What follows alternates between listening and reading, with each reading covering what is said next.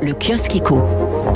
Les grands titres de la presse économique à croire que la crise est effacée. C'est à la une des échos ce matin. La bourse de Paris sur les sommets de l'année 2000. Le 4 septembre cette année-là, il y a 21 ans, le CAC touchait son plus haut historique, 6922 points. Hier soir, on était à 6489 au fixing et 6527 points touchés en séance. L'indice parisien a progressé de 17% depuis le 1er janvier, de 70% depuis son point bas du 18 mars 2020. Qui aurait parié là-dessus il y a un an? Pas grand monde. À vrai dire, aucun analyste ne l'a vu venir, sachant qu'un tiers du CAC, hein, d'ailleurs, n'a pas retrouvé son niveau d'avant-crise. Hein. Prenez Unibail Rodemco Westfield, les centres commerciaux. Le titre est encore en chute de plus de 40% par rapport à son cours d'avant-crise. Airbus de 17% pour battre les 6922 points, nous explique les échos. Le CAC doit encore gagner 6%, c'est faisable. Hein. Il faudrait en effet un choc extérieur majeur pour que ça déraille, nous dit ainsi Stéphane Déo, le directeur de la stratégie de marché d'Ostrom Asset Management. On sort d'une excellente saison de résultats, il y a eu beaucoup de bonnes surprises, il y a des montagnes de liquidités, des plans de relance importants, bref, le climat sur les marchés financiers est idéal. Les marchés en forme olympique, c'est un petit peu moins vrai en ce qui concerne l'économie réelle.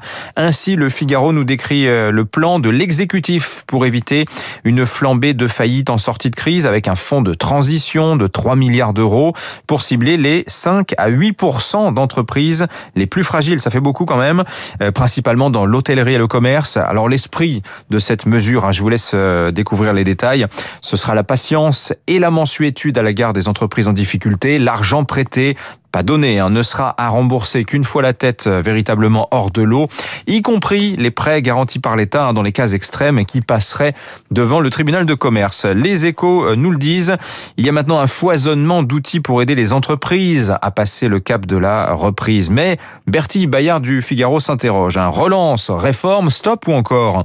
En effet, certaines enveloppes nous posent quand même des petites questions. Confère ces 7 millions d'euros dévolus à l'abandon des animaux de compagnie par exemple, accompagner euh, cette enveloppe de la création d'un observatoire, encore un, euh, dédié à la protection des bêtes. 7 millions sur les 100 milliards du plan de relance, c'est pas grand chose, c'est vrai, mais quel rapport avec la montée en gamme et la décarbonation de l'économie française, se demande-t-elle. Le quoi qu'il en coûte est intrinsèquement un tu la rigueur, écrit Bertille Bayard. La lecture de la presse nous apprend aussi que le montant de l'épargne des ménages depuis un an vient d'atteindre 142 milliards d'euros, que l'inflation en zone euro est à 2% en avril, ce n'est pas le niveau des États-Unis. On comprend aussi qu'on n'en a pas fini avec le Covid, inquiétante propagation du variant indien au Royaume-Uni, nous disent les échos ce matin. Menace également d'une troisième vague au Brésil. D'ailleurs, les variants changent de nom, l'anglais devient alpha, le sud-africain bêta, le brésilien gamma, l'indien delta. Il y a aussi kappa, epsilon, zeta, eta, theta, iota. Bon, pas sûr que ce soit beaucoup plus simple en fin de compte. 6h39.